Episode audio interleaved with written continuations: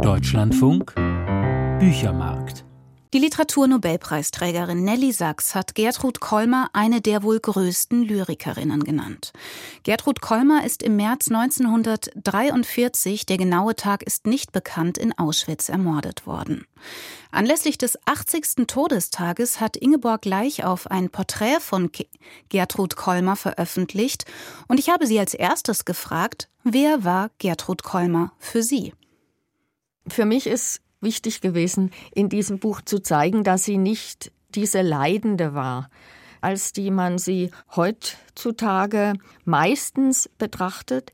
Sie hat zum Beispiel einen sehr, sehr humorvollen Monolog geschrieben. Und diesen Monolog hat sie in ihrer späten Phase geschrieben, also in der Zeit, in der sie im sogenannten Judenhaus gewohnt hat. In diesem Monolog wird überspitzt ausgedrückt, was es bedeutet, wenn jemand in die Enge gedrängt wird, wenn jemand immer weniger Raum bekommt. Das ist die möblierte Dame, richtig? Genau. Es gibt zwei Texte von Gertrud Kolmer, die mich beim Lesen ihres Porträts ja besonders beeindruckt haben. Das sind zwei Gedichte, die in engem Zusammenhang stehen. Zum einen ist da das Gedicht Die Gesegnete.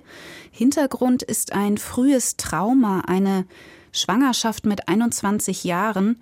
Gertrud Kolmer ist Anfang des Ersten Weltkriegs einem Offizier begegnet und verliebt sich. Und als er sie nicht heiratet, folgen 1915 eine Abtreibung und ein Selbstmordversuch. In dem zweiten Gedicht, das Gertrud Kolmer wie die Gesegnete auch erst Jahre später geschrieben hat, da wendet sie sich an eben diesen Offizier Karl Jodl, dem sie auch das Gedicht widmet. Die Verlassene heißt der Text. Gertrud Kolmer Die Verlassene Du irrst dich, glaubst du, dass du fern bist und dass ich dürste und dich nicht mehr finden kann? Ich fasse dich mit meinen Augen an, mit diesen Augen, deren jedes finster und ein Stern ist. Ich zieh dich unter dieses Lied und schließ es zu, und du bist ganz darinnen. Wie willst du gehen aus meinen Sinnen, dem Jägergarn, dem nie ein Wild entflieht. Du lässt mich nicht aus deiner Hand mehr fallen, wie einen welken Strauß, der auf die Straße niederweht, vorm Haus zertreten und bestäubt von allen. Ich hab dich lieb gehabt, so lieb. Ich habe so geweint, mit heißen Bitten, und liebe dich noch mehr, weil ich um dich gelitten, als deine Feder keinen Brief, mir keinen Brief mehr schrieb.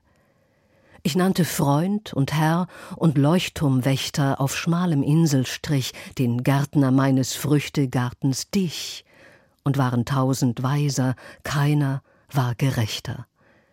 Ich spürte kaum, dass mir der Hafen brach, der meine Jugend hielt, und kleine Sonnen, dass sie vertropft, in Sand verronnen. Ich stand und sah dir nach. Dein Durchgang blieb in meinen Tagen, wie Wohlgeruch in einem Kleide hängt, den es nicht kennt, nicht rechnet, nur empfängt, um immer ihn zu tragen. Sie spricht hier über den Mann, den Vater ihres ungeborenen Kindes, und sie zürnt ihm nicht, sondern sie, ja, wie würden Sie das beschreiben, diese Haltung, aus der heraus sie spricht? Ich finde, in diesem Text wird etwas deutlich, was in all ihren Texten klar wird, nämlich, dass sie Erlebnisse unverlierbar in ihrem Inneren aufbewahrt.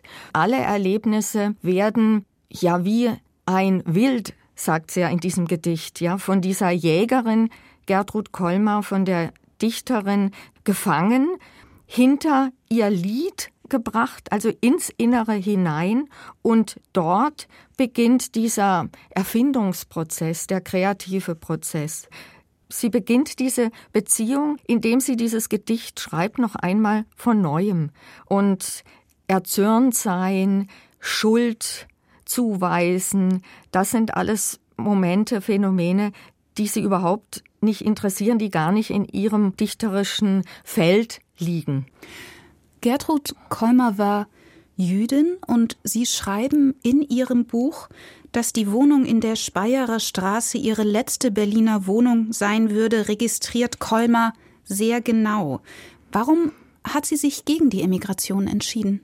Sie hat ihren Vater gepflegt und ich denke aber auch, dass sie auch wirklich ziemlich bewusst geblieben ist, weil sie es als ihre Aufgabe ansah, aufzunehmen, was ihr Leben zu diesem Leben gemacht hat. Da gehört eben oder gehörte für sie das Schmerzliche dazu, wie auch das Glück.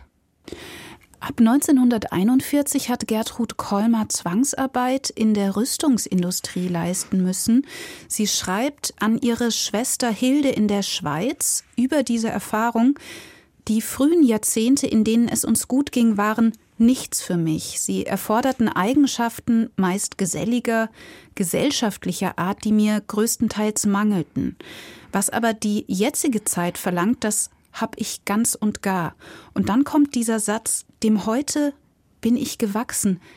Wie ist es zu erklären, dass diese Zeit, diese schwierige Zeit, ja, dass sie sich dem gewachsen fühlte? Zunächst würde ich sagen, dass sie in diesem Brief an ihre Schwester einfach auch ein bisschen übertreibt, denn sie war ja der früheren Zeit genauso gewachsen. Und sie war ja auch nicht allem Gesellschaftlichen abgewandt.